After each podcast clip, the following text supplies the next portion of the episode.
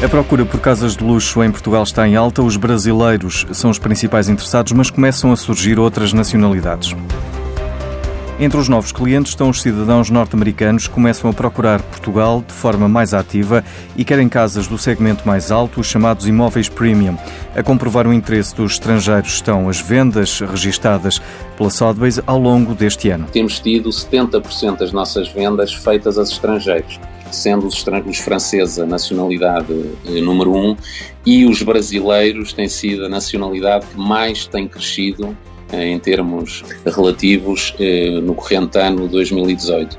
Estamos a sentir também uma nova vaga de investidores, nomeadamente dos Estados Unidos, os americanos estão, estão a descobrir Portugal e também de países como a Índia, que irão ter certamente no futuro um peso importante em investimentos na Europa, incluindo Portugal muito também pelas vantagens do Golden Visa, portanto, as vantagens fiscais que são concedidas. Miguel Poisson é o diretor-geral da Sotheby's Portugal, que estima encerrar o exercício com um valor de vendas na ordem dos 300 milhões de euros, o que, a confirmar, significa um crescimento de 11% face a 2017. E para o próximo ano, espera manter esta tendência. O futuro é bastante positivo para Portugal e para as principais cidades portuguesas, não só Lisboa, mas como o Porto, por exemplo, o Algarve, mesmo a Madeira que tem tido um crescimento connosco também muito interessante.